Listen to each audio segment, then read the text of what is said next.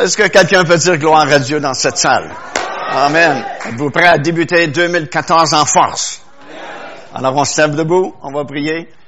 Gloire au Seigneur. Seigneur notre Dieu, notre Père, quelle bénédiction encore une fois d'être ici dans ce lieu pour te louer, pour t'adorer. Laissez monter vers toi ces chants de louange comme on a fait.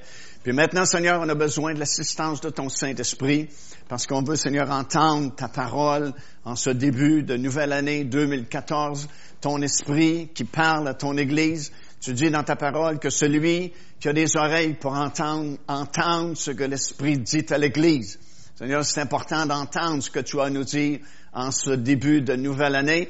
Puis je te prie, Seigneur, de rencontrer les besoins de chaque personne dans cette salle, euh, de sauver ceux qui ne te connaissent pas, de baptiser de ton Saint-Esprit ceux qui l'ont pas encore reçu, de guérir ceux qui sont malades, de délivrer ceux qui sont captifs, parce que c'est pour ça que tu as donné ta vie sur la croix de Golgotha il y a 2000 ans passés. Et puis ce matin, on veut te glorifier puis te remercier pour tout ce que tu vas faire ce matin, puis tout au long de cette première semaine de prière de cette nouvelle année. Puis déjà d'avance, on te donne toute la gloire et l'honneur qui n'appartiennent à toi seul pour toutes ces choses que tu vas faire cette semaine. C'est dans le nom de Jésus que j'ai prié, puis tout le peuple de Dieu peut dire Amen. Donne la main à deux, trois personnes, puis au cas que tu n'aies pas dit, ça dit une bonne nouvelle année. gloire au Seigneur. Je suis très heureux d'être avec vous, de pouvoir être avec vous encore cette année pour euh, cette semaine de prière depuis déjà quelques années que le Seigneur nous permet de venir chez vous. Puis ce jour, une grande bénédiction, une grande joie euh, pour nous. Et puis encore cette année, Dieu est fidèle, puis il va nous rencontrer, il va nous bénir, puis il va nous communiquer vraiment la pensée de l'Esprit. Puis je pense que vous êtes mieux d'être prêts parce que 2014 va être une année très forte en accomplissement prophétique. Vous savez, depuis 2012, on est dans un corridor d'années entre 2012 et 2017, 2018 qui sont des années vraiment très importantes au point de vue prophétique. Et puis, euh, à compter de cette année 2014, je pense que les choses vont s'intensifier. Et on sait que euh, en Israël, il, va se produire quelque chose parce que il y a cette fameuse tétrade lunaire qui va débuter dans quelques mois, au mois d'avril de cette année. Quatre lunes rouges qu'ils appellent en anglais des blood moon. Euh, et ça, c'est très rare qu'il y a quatre lune rouge qui tombe sur deux fêtes juives, euh, deux années consécutives, 2014 puis 2015. Les deux fêtes en question, c'est la fête de la Pâque et la fête des tabernacles. Puis la première éclipse lunaire va tomber sur la fête de la Pâque juive au mois d'avril 2014. En fait, c'est le 15 du mois d'avril. La deuxième éclipse, c'est sur la fête des tabernacles le 9 octobre de cette année. Puis ça va se répéter en 2015 sur la fête de la Pâque et la fête des tabernacles aussi. La fête de la Pâque le 4 avril 2015, puis la fête des tabernacles le 28 septembre 2015. Euh, déjà, c'est un phénomène très rare, parce que c'est très peu souvent que ça arrive, puis c'est toujours un signe important qu'il y a quelque chose justement d'important qui va arriver en Israël. Habituellement, c'est une guerre. Euh, les deux dernières fois que c'est arrivé, c'est en 1948-49, déclaration de l'indépendance de l'État d'Israël, puis il y a une guerre qui a éclaté immédiatement à ce moment-là. La deuxième fois que ça s'est produit, 1967-68, libération de la ville de Jérusalem lors de la fameuse guerre des six jours. Puis là, ça va arriver encore une fois cette année et l'année prochaine. Donc, c'est un signe qu'il y a quelque chose d'important qui va se produire en Israël. Ça peut pas manquer. Ça, c'est pas comme le 21 décembre 2012 où tout le monde savait que c'était pas la fin du monde à cause du fameux calendrier Maya.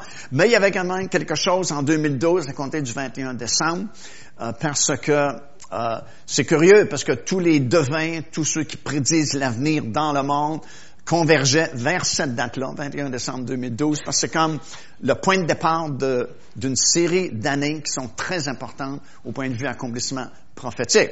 Alors, c'est un phénomène très rare. Puis, vous savez, dans Genèse, dans le premier chapitre, euh, déjà on lit que Dieu a placé le soleil, la lune, les étoiles pour marquer les années, les, marquer les époques, marquer les jours, marquer les nuits. Mais euh, ça dit qu'il a donné ça comme des signes. Mais le mot hébreu veut dire aussi avertissement, warning en anglais. Ça veut dire que c'est un avertissement. Ce qui se passe dans les astres, soleil, lune, étoile, ben, c'est des avertissements que Dieu est sur le point de faire quelque chose, ou il y a quelque chose qui est sur le point d'arriver, qui est important au point de vue prophétique biblique. C'est pas juste des signes dans le sens pour marquer les saisons, les années, les mois, les jours et ainsi de suite, mais ça peut servir d'avertissement lorsqu'il se passe quelque chose d'inhabituel dans ces astres-là. Et ça, c'est un exemple ici de quelque chose d'inhabituel qui va arriver cette année et l'année prochaine, qui est excessivement rare et qui peut pas mentir, parce que c'est Dieu qui est en contrôle de ces choses-là. Mais s'il n'y avait que ça, déjà c'est important, puis ça signifie a quelque chose de sérieux qui va se passer en Israël. Mais il n'y a pas seulement ça, mais au milieu de ces quatre éclipses lunaires-là, tu as deux éclipses solaires. Et les éclipses lunaires, ça a toujours rapport avec Israël, mais les éclipses lunaires, a rapport avec les nations. C'est pour avertir qu'il va se passer quelque chose qui va affecter les nations également.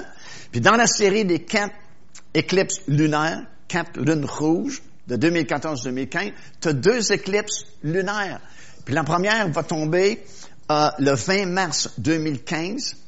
C'est le premier du mois de Nissan, selon le calendrier hébreu, qui marque le début de l'année religieuse en Israël.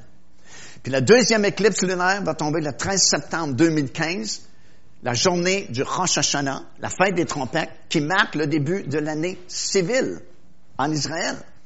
Alors au début, en 2015, au milieu des quatre euh, lunes rouges, vous avez deux éclipses lunaires, une qui tombe sur la, la journée même où débute l'année religieuse, puis l'autre qui tombe exactement la journée où débute l'année civile. Alors, pour que ce soit une coïncidence et un hasard, il y a peut-être une chance sur 100 milliards que c'est par hasard que ça arrive comme ça. Mais on sait qu'avec le Seigneur, il n'y a pas de coïncidence et il n'y a pas de hasard. Si c'est tellement précis, comme je viens de vous dire, c'est qu'il y a quelque chose dans l'air. Puis on est mieux de se préparer parce que d'ici à 2017-2018, il y a énormément de choses prophétiques qui vont se produire. On vient de vivre la fameuse comète Ison ou Ison qui vient de tourner dans notre système. Puis le fait que des comètes passent, c'est toujours comme un avertissement aussi qu'il y a quelque chose de marquant, d'important pour la planète. Alors, tu mets tout ça ensemble, puis tu sais qu'il y a quelque chose de vraiment important qui est en train de se tramer. Puis, j'ai apporté avec moi, un coffret de deux DVD, puis vous avez tous les détails là-dedans. Et je vous suggère certaines choses qui peuvent se produire en 2014-2015 à la suite de cette tétrade lunaire et puis les deux éclipses solaires, des possibilités qui peuvent arriver en Israël selon les prophéties de la parole de Dieu. Alors, très intéressant. Avez deux DVD dans le coffret. Ça s'appelle une parole prophétique certaine. Et je n'ai apporté quelques copies avec moi que vous pouvez euh, vous procurer, puis vraiment regarder, étudier et vous préparer, parce que c'est certain qu'il va se produire quelque chose d'important cette année et l'année prochaine. J'ai apporté également quelques nouvelles productions seulement, dont une qui s'appelle Botsra, Armageddon et le retour du Seigneur qui est très, très intéressant. Deux DVD filmés sur place. On s'est rendu dans la région de Batsra, qui est dans le territoire d'Edon, le sud de la Jordanie.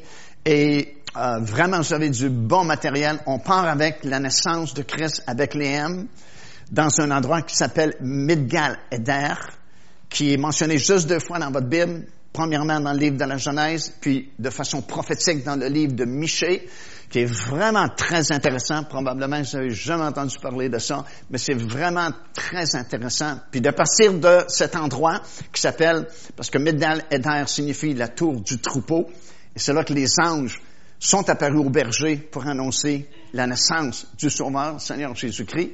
Puis on se dit toujours, comment se fait que le Seigneur a envoyé des anges apparaître au berger pour annoncer cette grande nouvelle, alors qu'à l'époque, les bergers, c'était les gens les moins fiables.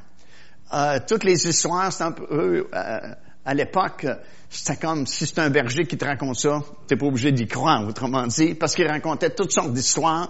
C'était des gens à qui on faisait pas confiance, on, on se fiait pas à ce qu'ils disaient. Mais Dieu a choisi d'annoncer cette grande nouvelle, la plus grande nouvelle, la naissance de Christ, à des bergers. Puis il leur a dit, voici à quel signe vous allez le reconnaître, ce Messie-là. Et puis on commence avec ça, qui est super intéressant. Puis on s'en va jusqu'à Armageddon, retour du Seigneur. Puis vous avez, je pense, c'est deux heures et demie ou trois heures d'enseignement filmé sur les lieux. Super intéressant. Gloire à Dieu. Alors à la lumière de tout ça, parce qu'on est dans des temps hautement prophétiques et que c'est certain qu'il va se passer quelque chose de sérieux dans très peu de temps, on est mieux de savoir qui nous sommes dans le Seigneur Jésus-Christ.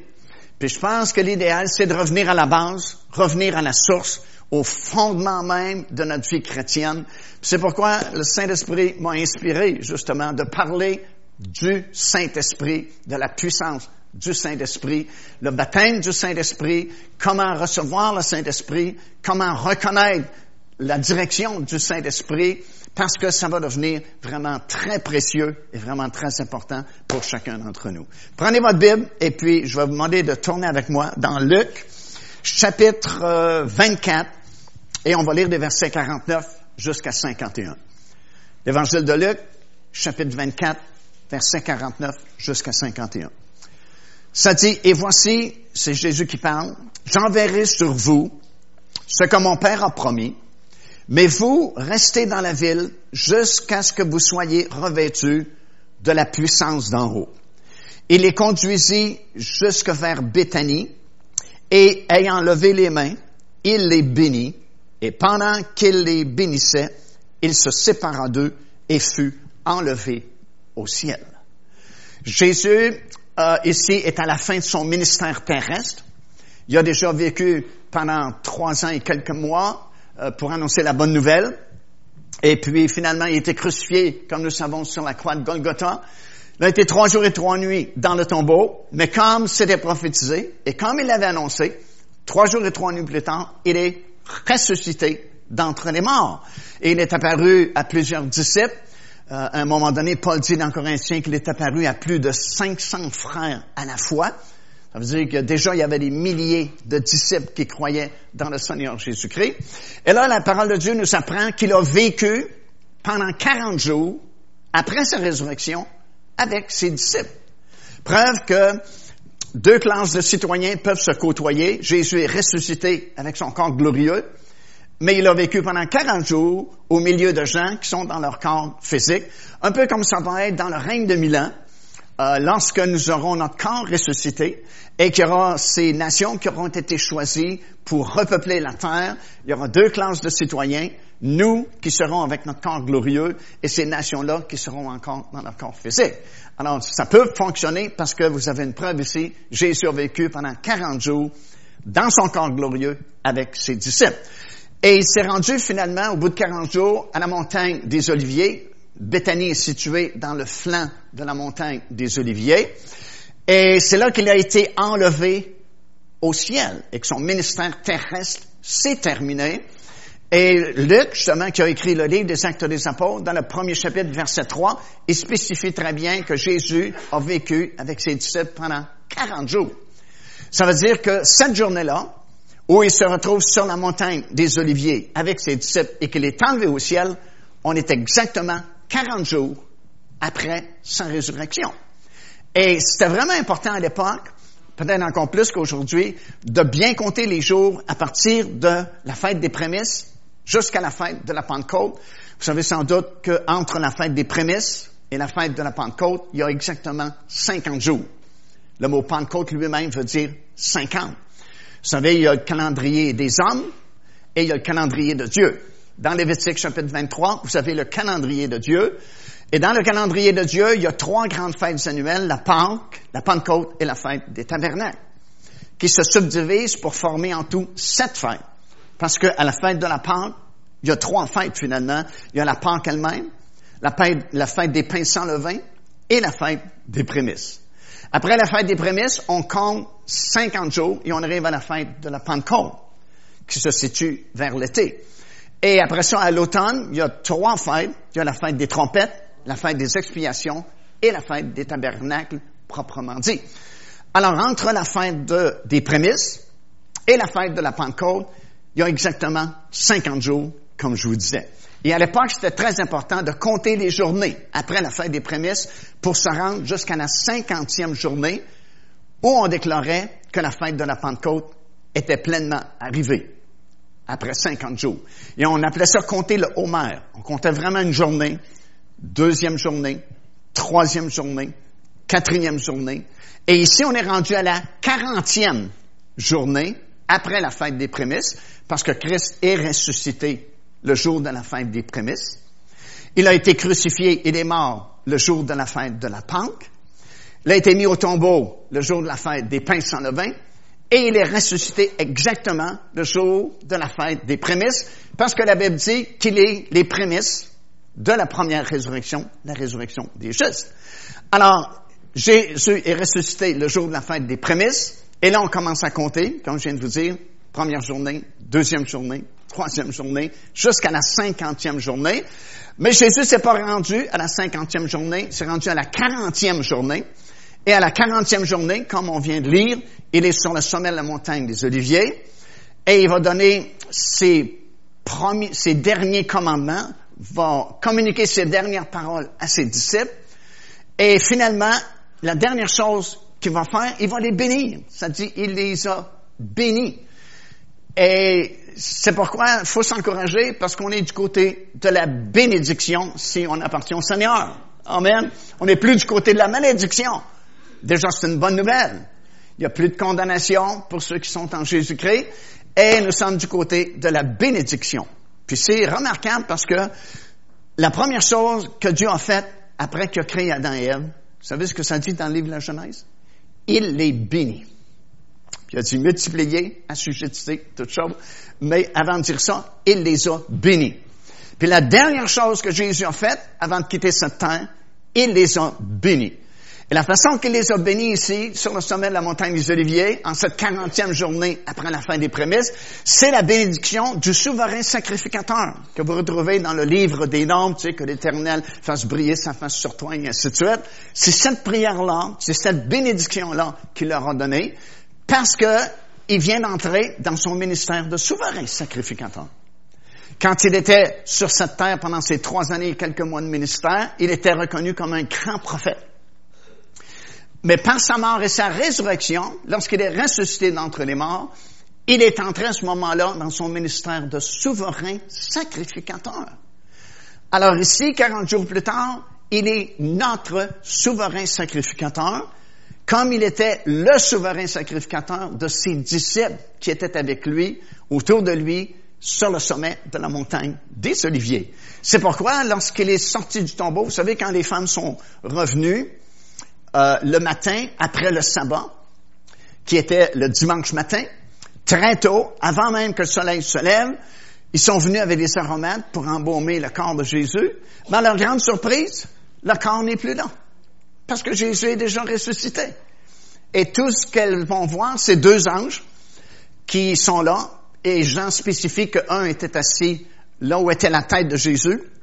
L'autre était assis là où étaient les pieds de Jésus qui est très symbolique, vraiment très prophétique, parce que c'est l'accomplissement du propitiatoire de l'Ancien Testament.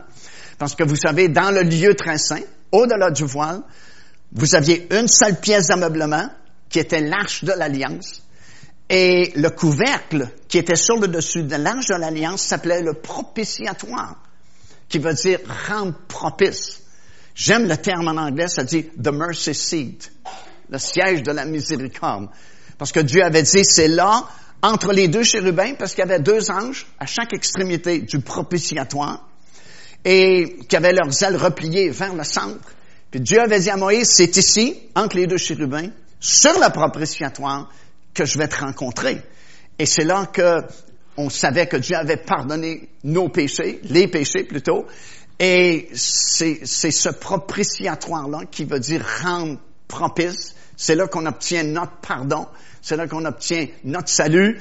Et quand les femmes ont vu ces deux anges-là, peut-être qu'elles n'ont pas compris toute la signification de ce geste-là, mais c'est l'accomplissement du propitiatoire, parce qu'il y avait les deux anges justement aux deux extrémités du corps de Jésus, là où était sa tête, là où étaient ses pieds.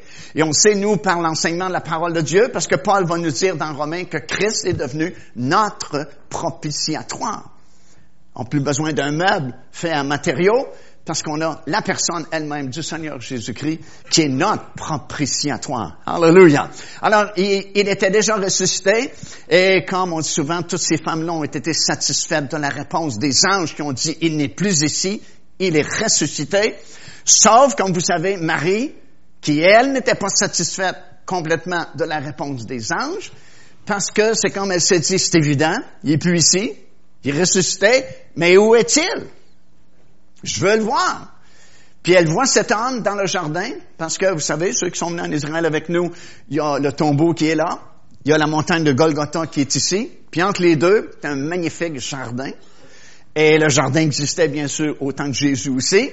Et puis elle voit cet homme-là vêtu d'une longue robe, et tout naturellement, elle pense que c'est le jardinier, parce que c'est un jardin, il doit y avoir un jardinier qui s'en occupe.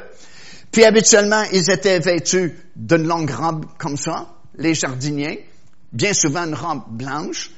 Et puis, elle lui dit, Monsieur le jardinier, avez-vous vu mon Jésus? Mais c'est pas un jardinier. C'est Jésus lui-même qui se retourne, regarde Marie, lui dit Marie, puis elle reconnaît, puis elle lui dit Maître, abonné, Maître. Puis là, elle vient pour le toucher, mais Jésus dit Ne me touche pas. Et c'est curieux parce que quelque temps plus tard, il va dire à Thomas Touche-moi. Alors pourquoi il dit à Marie Ne me touche pas? Puis il dit à Thomas, touche-moi, parce que là, par sa résurrection, il est devenu notre souverain sacrificateur. C'est pourquoi il est vêtu d'une longue robe. Parce que le souverain sacrificateur, comme vous savez sans doute, c'est le seul homme qui était autorisé, une seule fois par année, à pénétrer dans le lieu très saint, au-delà du voile, pour obtenir le pardon sur toutes les offenses qui avaient été commises durant l'année qui se terminait le jour du Yom Kippur. Et le souverain sacrificateur, quand c'était des grandes fêtes, était vêtu somptueusement et il avait trois épaisseurs de vêtements. Mais lorsqu'une seule fois par année, il entrait dans le lieu très saint, il devait se départir des deux premiers vêtements pour ne garder qu'une longue robe blanche.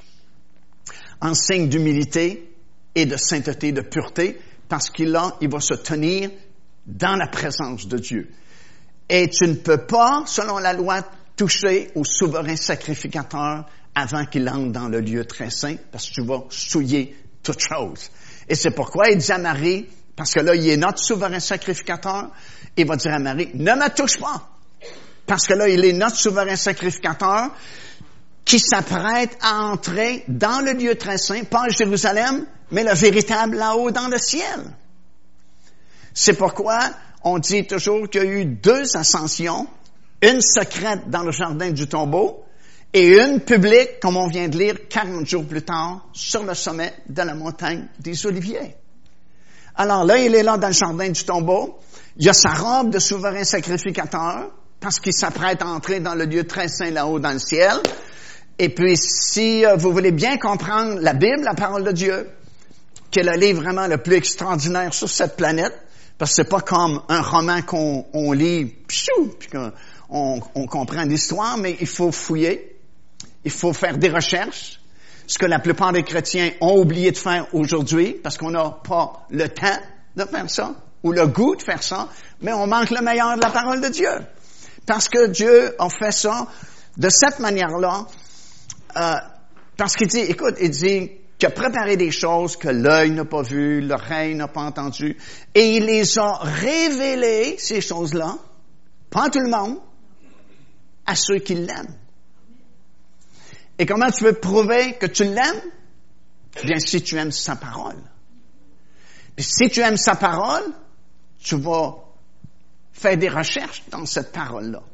Parce que le Seigneur a organisé l'affaire de cette manière-là que c'est pas juste un livre que tu lis en surface, mais pour saisir les perles, les richesses de cette parole-là, il faut falloir que tu creuses.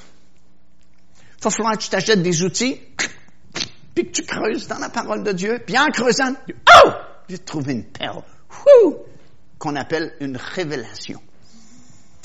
Autrement dit, il mouille pas des révélations comme ça, tu. Il faut que tu cherches en cherchant dans la parole de Dieu. C'est comme le popcorn, comme je dis souvent, dans le four à micro-ondes.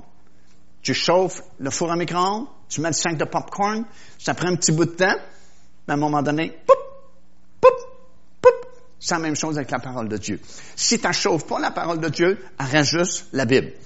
Tu sais, il y a des gens qui ont deux, trois Bibles à la maison, mais connaissent rien de ce qui est écrit dans le livre. Mais tu chauffes la parole de Dieu, tu creuses la parole de Dieu, oh, le popcorn commence à éclater. Poup, révélation. Poup, poup. Puis tu sais, le sac de popcorn, si tu le laisses là, ça commence doucement. Un popcorn, poup. Deux popcorn, poup, poup. À un moment donné, ça n'arrête plus. Poup, poup, poup, poup, poup, poup, poup. C'est la même chose avec la parole de Dieu. Si tu creuses la parole de Dieu, poum, il y a un popcorn qui va éclater. Tu dis, ah, je viens de comprendre quelque chose par révélation. Tu chauffes encore, tu as deux popcorns. Poum, poum, deux révélations. Ouh. Mais si tu continues à creuser, wow, il n'y a pas de limite à la parole de Dieu. C'est poum, poum, poum, poum, poum, poum, poum. Et dimanche prochain, quand tu rentres ici, tchou, ton visage est glorieux. Parce que t'es plein de popcorn éclaté spirituel. Amen. Vous n'avez pas l'air à me croire, mais c'est la vérité. Alléluia.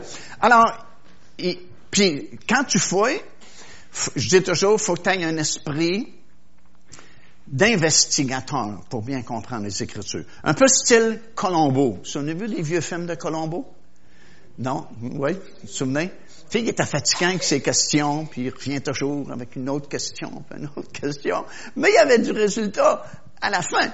Puis c'est un peu comme ça, il faut que tu te poses des questions. Parce qu'écoute, si tu te poses jamais de questions, tu n'auras jamais de réponse.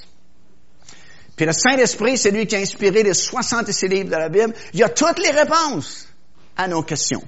Mais si tu n'en poses pas de questions, tu n'auras pas de réponse. Comme la question logique à se poser, lorsqu'on parle de cet homme, dont Marie pensait que c'était un jardinier avec une grande robe, c'est celle-ci. Où a-t-il pris sa robe? Allô? Parce qu'il vient de sortir du tombeau. Et il n'y avait pas de robe dans le tombeau. Il avait juste été enveloppé d'un linceul. Puis soudainement, il sort du tombeau, puis il y a une belle robe. C'est la robe du souverain sacrificateur, qui était prête de toute éternité là-haut dans le ciel. Et les anges qui sont partis du ciel, qui sont descendus dans le tombeau, sont arrivés avec cette robe-là du souverain sacrificateur, préparée devant même la fondation du monde, la Bible nous dit, ont aidé le Seigneur Jésus-Christ à s'en revêtir. Et c'est pourquoi il y a cette robe de souverain sacrificateur, parce qu'il doit faire la même chose que le souverain sacrificateur terrestre, mais doit le faire dans le tabernacle céleste. Et de façon miraculeuse, il a récupéré tout son sang, parce que la Bible va nous dire dans le livre d'Hébreu qu'il a fait l'aspersion sur le propitiatoire là-haut dans le ciel avec son propre sang. Ça veut dire de façon miraculeuse, il a récupéré son sang, il est monté dans le ciel, a fait l'aspersion de son sang sur le propitiatoire là-haut dans le ciel, et il est revenu. Et c'est pourquoi, après être revenu, là, il peut dire à Thomas, tu peux me toucher parce que mon travail a été fait. J'ai appliqué le sang sur le propitiatoire là-haut dans le ciel pour assurer le pardon des péchés à tous ceux qui croiront en moi et qui confesseront leurs péchés. Je suis désormais fidèle et juste pour leur pardonner leurs péchés. N'est-ce pas merveilleux? Hallelujah!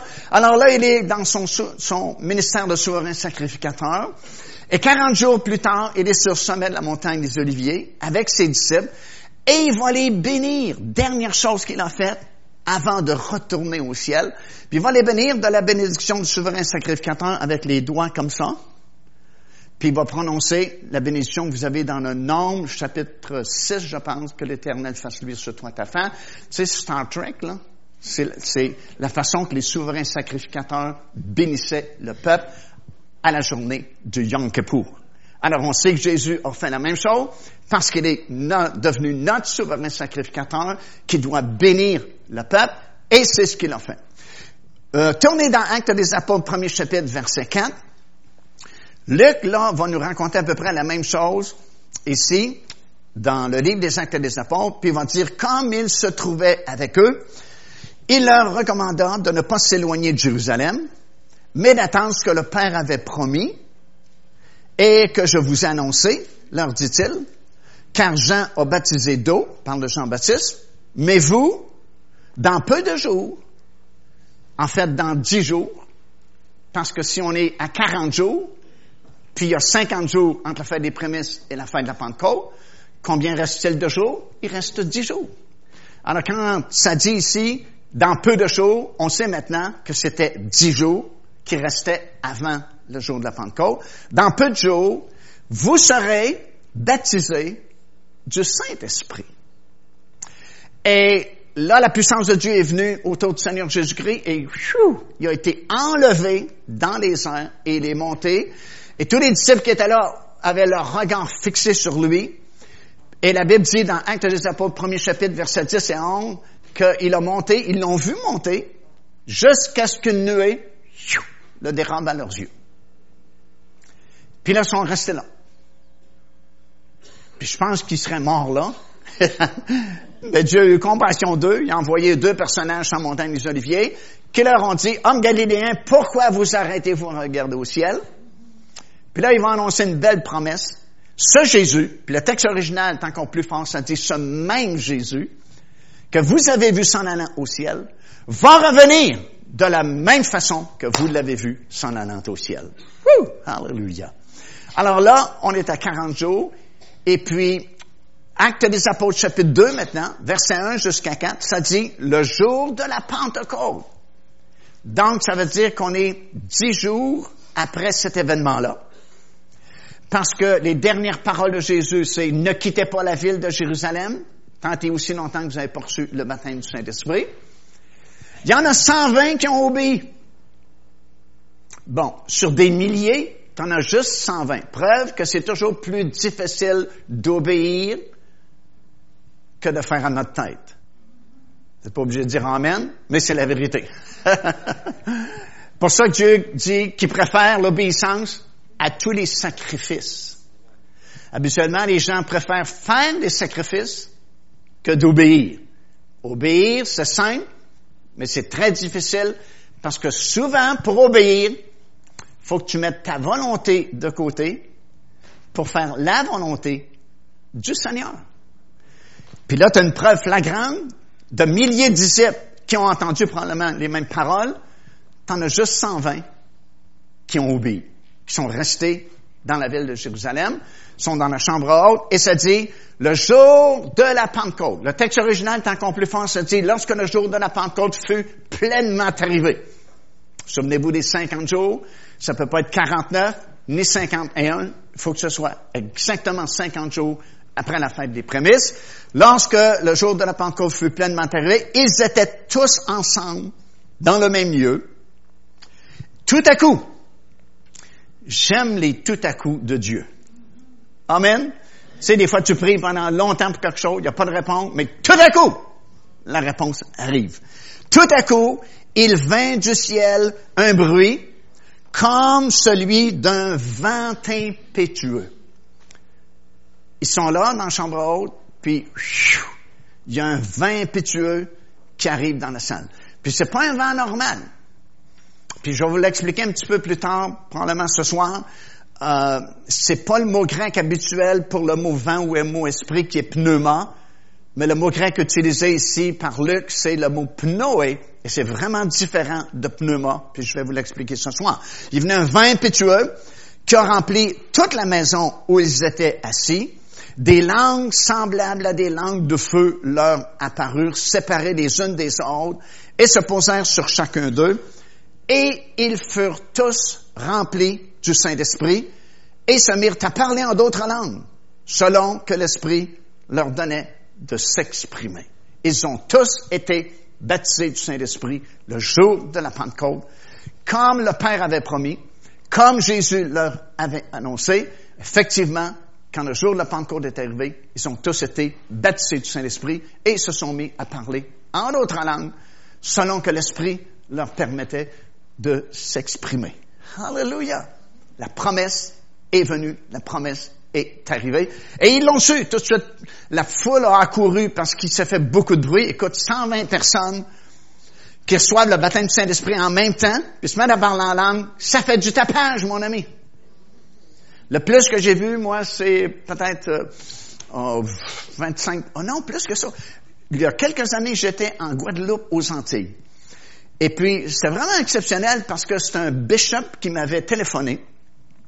Puis il m'avait dit, Monsieur Mascotte, on voudrait que vous veniez prêcher sur le Saint-Esprit dans nos églises. Il dit, je suis bishop, un évêque, sur une vingtaine d'églises. Puis il dit, on va se réunir ensemble on voudrait que vous prêchiez sur le Saint-Esprit. Puis là, il m'explique qu'il ne croit pas au baptême du Saint-Esprit. C'est un groupe qui ne croit pas aux langues, et ainsi de suite. Puis là, j'ai dit, écoutez, monsieur, je ne sais pas si vous avez la bonne personne, mais j'ai dit, si j'accepte votre invitation, je vais prêcher sur le baptême du Saint-Esprit, j'ai dit, il y en a qui vont le recevoir. Oui, oui, c'est ça qu'on veut. Puis j'ai dit, s'ils reçoivent le baptême du Saint-Esprit, ils vont parler en d'autres langues. Oui, oui, c'est ça qu'on veut. Bon, j'ai dit, OK. Alors, je me suis rendu à Guadeloupe, aux Antilles, et puis avait réuni plusieurs personnes dans une grande église, plusieurs centaines de personnes. Et puis j'arrive là, le premier soir, on va être euh, tout un week-end. Puis le premier soir, la salle est presque remplie à capacité. C'est pas rempli à capacité, mais aux trois quarts. Et puis, oh, wow, c'était lourd. Il y avait pas d'onction là, je te dis, il y avait rien qui bougeait là. Puis t'avais un monsieur qui conduisait des chants, tu sais, des anciens livres de cantiques, numéro 303. Puis c'était tout long, puis ah. Là, je me disais, Seigneur, qu'est-ce que je suis venu faire ici? Prêcher sur le Saint-Esprit dans une assemblée qui a pas de vie, qui croit pas à ça. Puis aucune ambiance, il n'y a aucune onction manifestée ici. Puis, euh, wow, j'avais beaucoup d'appréhension. finalement, il m'invite. On a un invité qui vient du Québec, qui va nous parler du son le Saint-Esprit. Alors, j'arrive ici, j'avais préparé mon premier message, comprends-tu, comme euh, plusieurs carabines.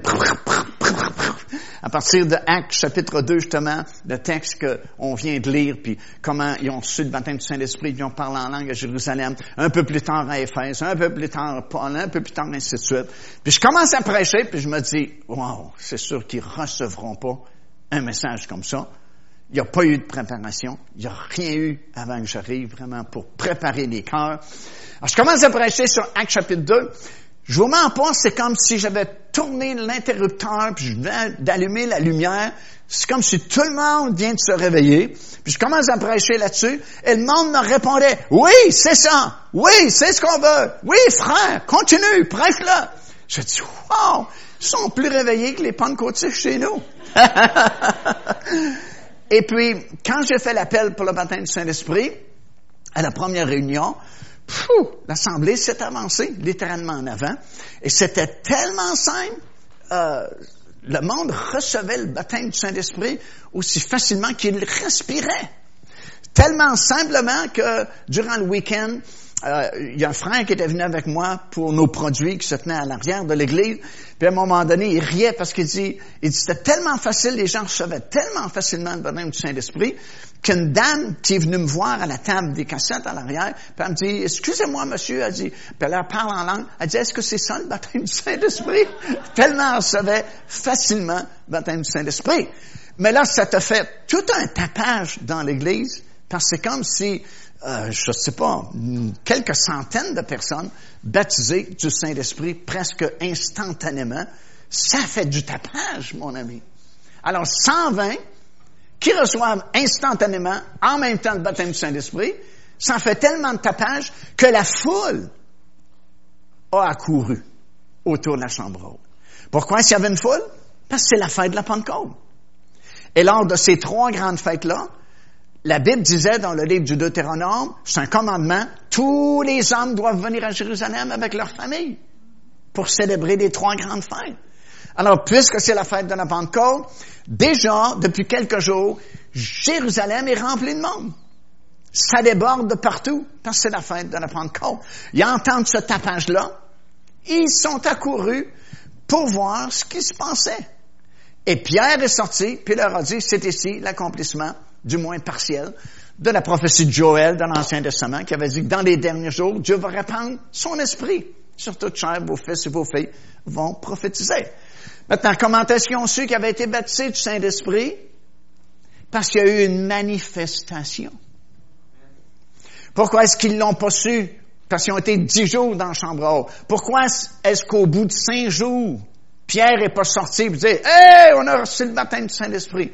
Parce qu'il n'y a rien qui justifiait une telle déclaration. Pourquoi est-ce que la dixième journée, Pierre dit, on a reçu le baptême du Saint-Esprit? Parce qu'il y a eu une manifestation. Il y a eu des langues de feu. Ils ont été remplis du Saint-Esprit. Ils sont mis à parler en d'autres langues. Ils ont reçu quelque chose. Pour ça que dans la même journée, à 3 heures de l'après-midi, ils vont aller au temple pour l'heure de la prière. Il y a un impotent à la porte du temple, puis il demande de l'argent Pierre et Jean vont dire, de l'or et de l'argent on n'a pas, mais Pierre dit, ce que j'ai. Ça veut dire qu'il a reçu quelque chose le matin. Il a reçu le baptême du Saint-Esprit. Il a reçu la puissance. Acte, premier chapitre, verset 8, Jésus dit, vous recevrez une puissance. Le Saint-Esprit survenant sur vous et vous serez mes témoins. Alors, ils ont reçu le Saint-Esprit cette journée-là, accomplissant la promesse de Jésus. Mais c'est qui le Saint-Esprit au juste? Est-ce que c'est une personne? Ou est-ce que c'est une chose? Ou est-ce que, comme plusieurs disent, ce n'est qu'une influence? On est influencé par cette influence-là qu'on appelle le Saint-Esprit. Bien, selon la Bible, c'est la troisième personne de la Trinité. La Bible nous dit que le Père, Dieu le Père, a envoyé son Fils, le Seigneur Jésus-Christ. Et le Seigneur Jésus-Christ, à son tour, a envoyé le Saint-Esprit. Tu as trois personnes divines, le Père, le Fils et le Saint-Esprit, qui sont distincts et c'est facile de les voir vraiment très séparés les unes des autres, même s'ils sont parfaitement unis ensemble dans les Écritures. Le Père a envoyé le Fils, et le Fils, comme il avait promis, a envoyé le Saint-Esprit dès qu'il a été glorifié comme il l'avait annoncé. Pourquoi est-ce qu'on sait que c'est une personne aussi? Parce qu'il a les mêmes attributs qu'une personne. Il est intelligent, il a une volonté propre et il a des émotions comme une personne. Il y a une intelligence parce que ça dit ici dans Romains chapitre 8, versets 26 et 27, ça dit l'esprit nous aide dans notre faiblesse car nous ne savons pas ce qu'il nous convient de demander lorsqu'on prie, mais l'esprit lui-même intervient par des soupirs inexprimables et celui qui sonde les cœurs connaît quelle est la pensée de l'esprit parce que c'est selon Dieu qu'il intercède en faveur des saints. Alors, s'il intercède, il intervient, c'est qu'il y a une intelligence, il peut, il peut, il peut savoir qu'on est en train de prier, il vient à notre secours, et puis il intercède en faveur des saints. Il faut avoir une intelligence pour faire ça, une influence peut pas faire ça. Puis c'est bon de lire ça parce que déjà, on réalise qu'on est vraiment bien équipé parce qu'on a deux intercesseurs à plein temps. Tu sais, souvent, il y a des gens qui disent, on va intercéder pour vous. Merci. Mais même s'ils ne font pas, on en a deux qui ne pas. C'est deux qui intercèdent pour vous, 24 heures par jour, le Seigneur Jésus-Christ, qui l'intercède pour nous, la Bible dit. Et ça dit ici que le Saint-Esprit intercède pour tous les saints. Wow! Hey, vous êtes équipés. Chacun de vous ici ce matin, si vous êtes sauvés, vous avez deux intercesseurs à plein temps qui sont parmi les meilleurs intercesseurs au monde. Seigneur Jésus-Christ et le Saint-Esprit. Il vous laisse pas tomber, il vous lâche pas. Même si vous avez des temps difficiles, des temps durs, il intercède pour vous continuellement. Puis ils sont fiables. C'est les meilleurs intercesseurs, puis on en a deux. Deuxièmement, le Saint-Esprit a une volonté propre. 1 Corinthiens, chapitre 12, verset 1. Ça dit, un seul et même esprit opère toutes ces choses, parlant des dons spirituels, les distribuant à chacun, en particulier, comme il le veut. Ça veut dire qu'il y a une volonté. C'est lui qui décide quel don spirituel tu vas avoir? Il y a une volonté propre à lui. Donc, ça ne peut pas être une influence. Une influence n'a pas de volonté. C'est donc une personne. Troisième attribut, il y a des émotions. Éphésiens chapitre 4 verset 30, ça dit, n'attristez pas le Saint-Esprit de Dieu par lequel vous avez été scellés pour le jour de la rédemption. Quand tu as été baptisé du Saint-Esprit, tu as été scellé pour le jour de la rédemption. Puis ça dit, n'attristez pas le Saint-Esprit. Preuve que c'est une personne, ça peut pas être une influence, parce qu'une influence ou une chose, je peux pas l'attrister. Ici, j'ai un lutrin.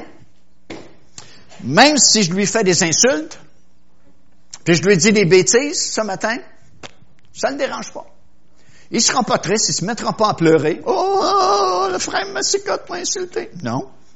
Je peux lui dire n'importe quoi. Il bougera pas. Ça ne l'attriste pas. Pourquoi? Parce que c'est une chose. Mais si je vous fais la même chose, vous allez probablement être attristé. Parce que vous êtes une personne, vous avez des émotions. Alors, si on peut attrister le Saint-Esprit, c'est que c'est pas une chose. Et c'est pas une influence seulement. C'est vraiment une personne. Parce qu'une personne a des émotions. Plus que ça, on peut mentir au Saint-Esprit. Preuve que c'est pas une influence. Je peux pas mentir à une influence, mais je peux mentir à une personne. Acte des Apôtres, chapitre 5, verset 3 jusqu'à 9, nous dit que Saint-Esprit, vraiment, est une personne à qui on peut mentir. On peut même blasphémer le Saint-Esprit. C'est dans Matthieu, chapitre 12, le verset 31 et le verset 32. Euh, preuve que c'est une personne aussi. Il possède les caractéristiques aussi d'une personne. La Bible dit qu'il opère, 1 Corinthiens chapitre 12, verset 1, dit qu'il opère au milieu de nous des dons de l'Esprit. Il intercède, comme on vient de mentionner, Romains chapitre 8 et le verset 27. Il parle. Wow! Une influence ne peut pas me parler. Mon lutrin ici, même si je lui fais la conversation, il peut pas me parler parce que c'est une chose. C'est juste une influence. Mais si Saint-Esprit parle, c'est parce que c'est une personne. Dans euh, Acte des Apôtres, chapitre 13, verset 2. Alors que Paul, puis plusieurs autres sont en train de prier, chercher la face du Seigneur et jeûner à Antioche, qui est le nouveau centre. Il y avait le gros centre à Jérusalem, entièrement juif. Puis c'est un nouveau centre qui vient de décoller à Antioche, qui est composé surtout de non-juifs. Puis vous savez l'histoire de Paul qui, au début, euh, quand il est revenu du désert d'Arabie, euh, où il a reçu la grande révélation de la grâce en Jésus-Christ. Il est venu comme pour prêcher à Jérusalem, puis on se méfiait un peu encore de Paul. Puis c'est comme si, euh, je sais pas quels étaient ses sentiments à l'époque, mais il est retourné à Tarse, d'où il venait. Puis là, il n'a pas fait de ministère à Tarse. Puis c'est Barnabas qui été le chercher puis la Bible dit qu'il a fallu qu'il cherche justement où est-ce qu'il est Saul de Paul, pour le ramener à Antioche, parce qu'il y avait un nouveau centre, surtout de non-juifs, qui venait de décoller. Et puis Paul est, venu à Antioche, s'est joint à l'équipe des ministères qui étaient en place. Puis à un moment donné, pendant qu'il priait, servait le Seigneur et jeûnait dans leur ministère, le Saint-Esprit dit, mettez-moi à part ces deux hommes, pour le ministère auquel je les ai appelés. Wow, ça c'est le fun quand on reconnaît Saint-Esprit que c'est lui qui dirige, c'est lui qui appelle, pas un comité qui décide, c'est Saint-Esprit qui appelle. C'est même pas toi qui décide d'avoir un ministère, c'est Saint-Esprit qui dirige ces choses-là. C'est lui qui appelle, puis il a dit. S'il a dit, c'est qu'il peut parler. La Bible dit à sept reprises dans juste deux chapitres que celui qui a des oreilles pour entendre, entend ce que l'Esprit dit aux églises. Donc le Saint-Esprit parle. S'il parle, c'est qu'il est une personne. Il y a une voix. Euh, il dirige. Acte des Apôtres, chapitre 16, versets 6 et 7. Très impressionnant, ce chapitre-là, parce que c'est Paul, justement, qui, euh, c'est parmi ses premiers voyages missionnaires, puis il a vraiment à cœur de commencer direction Est, en Asie, qui s'appelle la Turquie aujourd'hui. Mais à l'époque biblique, ça s'appelait l'Asie mineure. Et puis, parce qu'il vient de cette région-là, il est originaire de cette région-là, fait que probablement qu'il a les siens à cœur, puis il veut commencer l'évangélisation par cette région-là. Puis partout où ils vont, le Saint-Esprit leur interdit d'entrer dans telle ville ou telle ville. Le Saint-Esprit, un autre verset dit, les ont empêchés d'entrer dans telle ville. Ben, c'est une personne là, qui dirige les ouvriers puis qu'il leur dit, non, pas ici, oui, là. Puis ça, c'est, si on peut apprendre à communiquer avec le Saint-Esprit, on va apprendre à être dirigé dans nos vies par le Saint-Esprit. c'est pas mal mieux être dirigé par le Saint-Esprit que par les hommes. Parce que lui, connaît toutes choses. Puis si on apprend ça dans les moindres détails de notre vie, ben, on peut avoir des conseils du Saint-Esprit. Il peut, il peut t'aider énormément, par exemple, dans l'évangélisation. Il dit, oui, vas-y là. Non, vas-y pas là. Parce que lui, c'est d'avance que tu perds ton temps là, puis que là, ça va marcher. Puis c'est un peu dans ce sens-là que Saint-Esprit dit non, non, non, pas là. Alors, ils sont découragés un peu, Paul, Timothée et ses compagnons, puis ils vont descendre dans un endroit qui s'appelle Troas. Troas, c'est juste sur un bras de mer qui sépare l'Asie de l'Europe. De ce côté-là, c'est l'Asie, l'Asie mineure, comme c'était connu au temps biblique. De l'autre côté du bras de mer, c'est la Grèce. Puis là, ils vont faire du camping à Troas, juste au sud du bras de mer. Puis là, ils comprennent pas beaucoup parce que, écoute, la grande commission, c'est va vers le monde entier, prêche la bonne nouvelle, c'est ce qu'ils font, puis Saint-Esprit dit non. Ils empêchent là, ils vont pas là. Non, ça marche pas. Fait qu'ils sont probablement dans la confusion, puis ils se demandent, ils comprennent pas pourquoi Saint-Esprit les empêche d'évangéliser. Et puis, ils vont probablement discuter dans la soirée, autour d'un feu de camp. Ils vont se coucher. Durant la nuit, pendant un songe, ils voient un Macédonien pas la salade de fruits, là. C'est quelqu'un qui était du territoire de la Macédoine, qui, qui est une partie de la Grèce, qui lui apparaît en songe. Et il lui dit, passe ici nous secourir. Puis le lendemain matin, lorsqu'ils se sont réveillés puis ils prennent le petit déjeuner ensemble, Paul dit, j'ai fait un songe cette nuit, j'ai vu quelqu'un de la Grèce qui m'a fait signe, passe ici, viens nous secourir. Puis la Bible dit dans Actes chapitre 16 qu'ils en ont conclu que tu sais, là, tu as une coopération entre la direction du Saint-Esprit puis ton propre jugement à toi.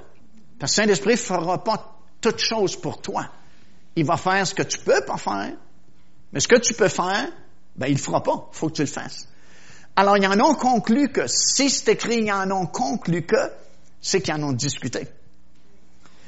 Puis, j'imagine, la discussion qu'ils ont pu avoir à ce moment-là, c'est, écoute, on a, travaillé beaucoup du côté de l'Asie, puis à chaque place où on veut évangéliser, Saint-Esprit met des empêchements. Puis là, j'ai quelqu'un qui m'apparaît dans une vision qui dit, pense ici, ça doit être le Saint-Esprit qui, plutôt nous diriger à l'Est, nous dirige à l'Ouest. Au lieu de nous diriger vers l'Asie, nous dirige vers l'Europe. Comprends-tu? À ce moment-là, il n'y a pas d'évangélisation qui a commencé en Europe. Il n'y a personne de sauvé en Europe. Alors, ils en ont conclu que le Saint-Esprit ne les appelait pas à l'Est, le Saint-Esprit les appelait à l'Ouest. Alors, ils ont traversé le bras de sont arrivés dans la première petite euh, ville, très petite ville, qui s'appelait Philippe. Et puis, Paul, selon son habitude, veut prêcher dans la synagogue. Il commençait toujours par les Juifs, les autres après. Ils ont dit, la ville est trop petite, il n'y a pas de synagogue. Alors il dit, il doit bien avoir quelqu'un qui prie Dieu dans, dans cette ville-là? Oh, ils ont dit oui. Il y a un petit groupe de femmes. C'est encore des petits groupes de femmes. Seriez surprise des petits groupes de femmes qui sont à la naissance de plusieurs assemblées. Et toutes les femmes disent, et tous les hommes disent, aïe aïe. Souvent, c'est les femmes qui commencent les choses.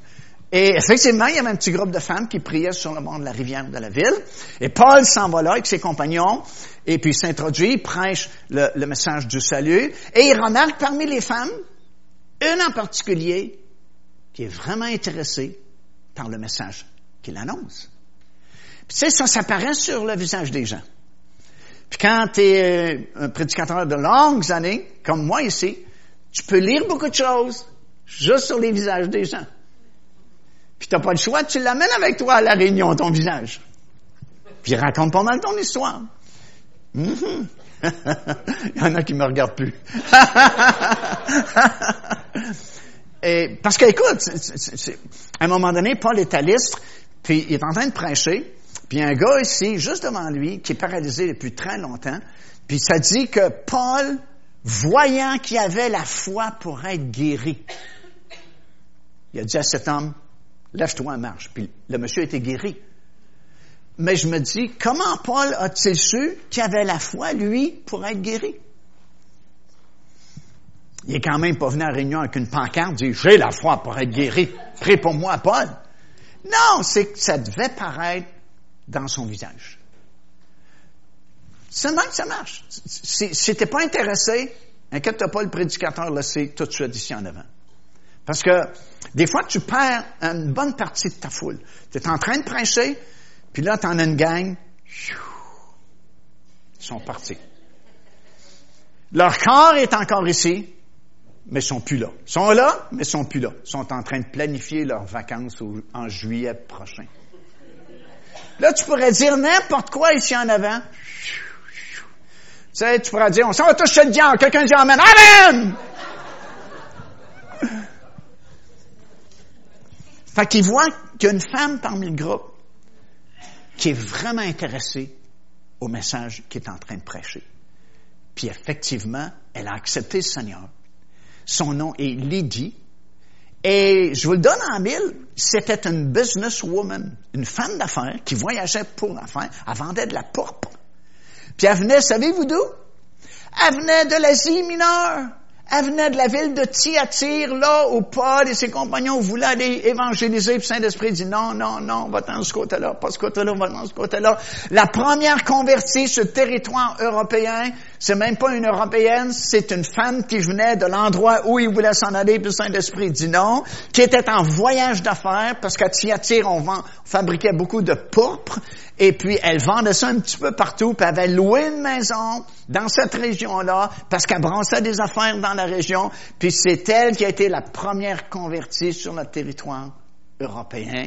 Et puis elle a fait des instances auprès de Paul et ses compagnons pour qu'ils puissent loger dans la maison qu'elle avait probablement louée. Puis c'est là, vous savez, qu'à tous les jours, il se rendait au lieu de prière, au bord de la rivière. Puis il y avait cette jeune fille qui, à un moment donné, suivait pas les silences. Et puis elle disait, elle prophétisait.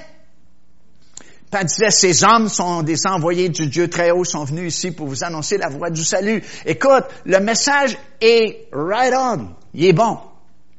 C'est vrai ce qu'elle dit. Mais la source était diabolique parce qu'elle était possédée d'un esprit de divination.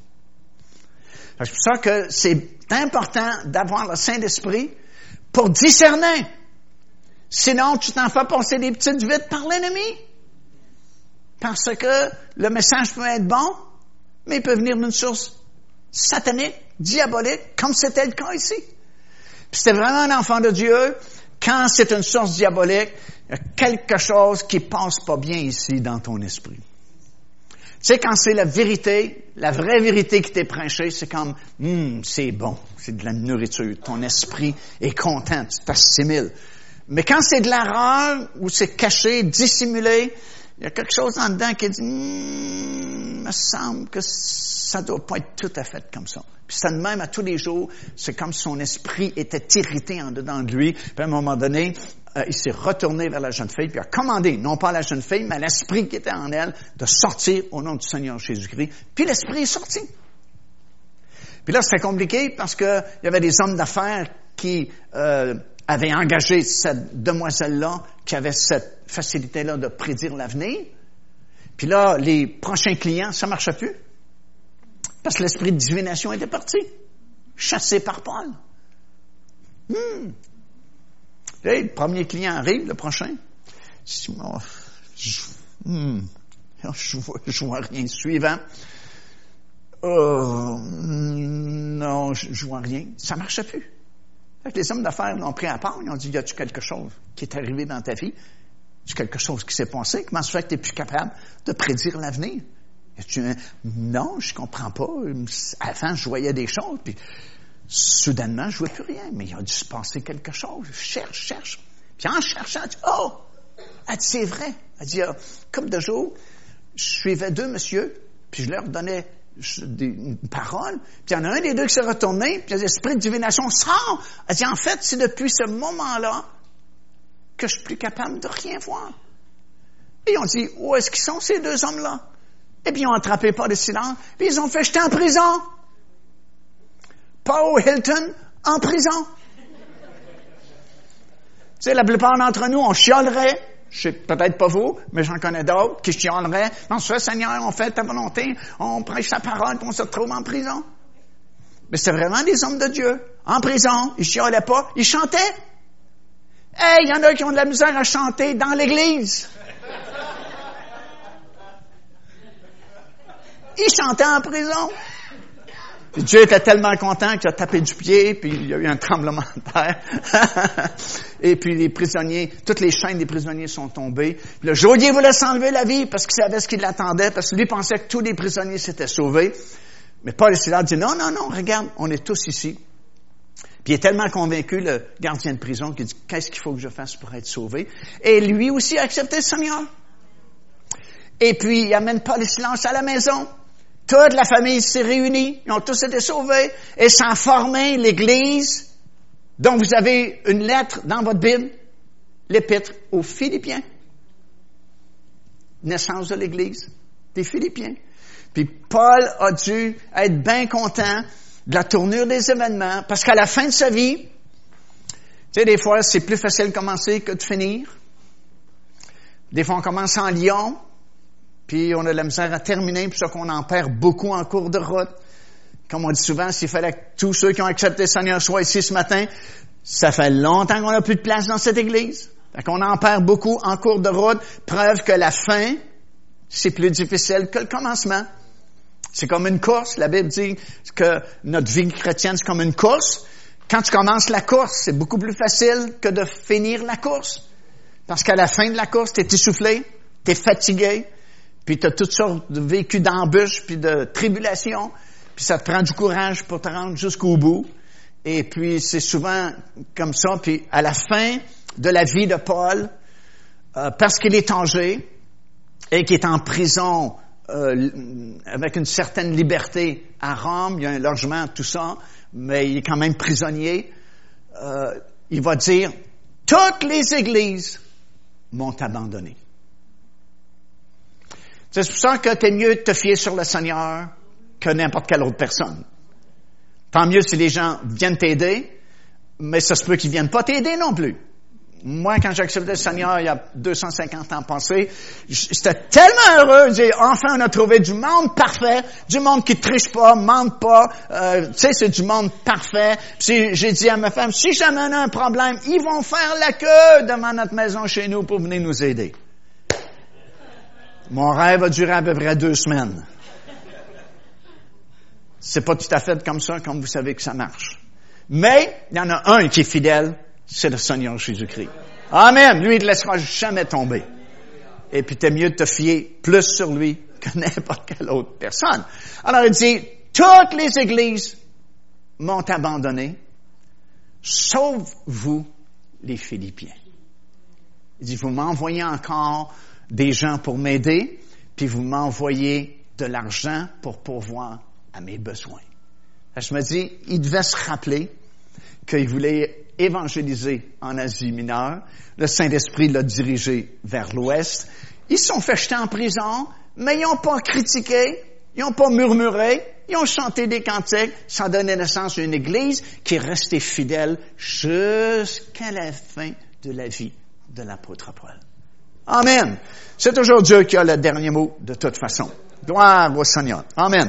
Alors, on dit que c'est une personne euh, parce qu'il dirige comme on vient de voir, euh, notre vie. Il révèle, 2 Pierre, 1er chapitre, verset 21. Il enseigne, Jean chapitre 14, verset 26. Il témoigne, Romains chapitre 8, verset 15. Ça dit que l'Esprit de Dieu témoigne à mon esprit que je suis enfant de Dieu. J'ai pas besoin de demander à personne si je suis enfant de Dieu. Le Saint-Esprit nous le témoigne. Hallelujah. Il suffit de l'écouter. Il te le dit. T'es enfant de Dieu. Et s'il te témoigne qu'il est enfant de Dieu, il fera pas juste te dire ça. Il peut te tenir une conversation tout le long de ta marche dans le Seigneur Jésus-Christ. Quelqu'un doit dire Amen. Non seulement est-il une personne, mais c'est une personne divine. Écoute, Acte des Apôtres, chapitre 5, verset 3. Vous connaissez l'histoire d'Ananias Saphira? Oui, il y a deux personnes qui savent, les autres, lisez votre Bible. Acte des Apôtres, chapitre 3. C'est une belle histoire quand même. Et puis, ils ont vendu leur terrain, puis ils ont menti.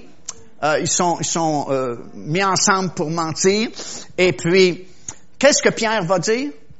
Au verset 3, il dit, vous avez menti au Saint-Esprit.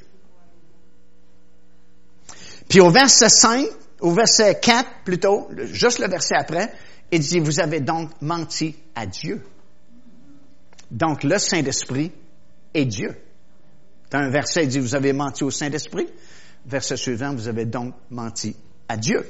Jean chapitre 14, verset 16, Jésus dit, et moi je prierai le Père et il vous donnera un autre consolateur afin qu'il demeure éternellement avec vous, l'esprit de vérité que le monde ne peut recevoir. Le mot autre, un autre consolateur, vient du mot grec alos, qui signifie de la même nature que.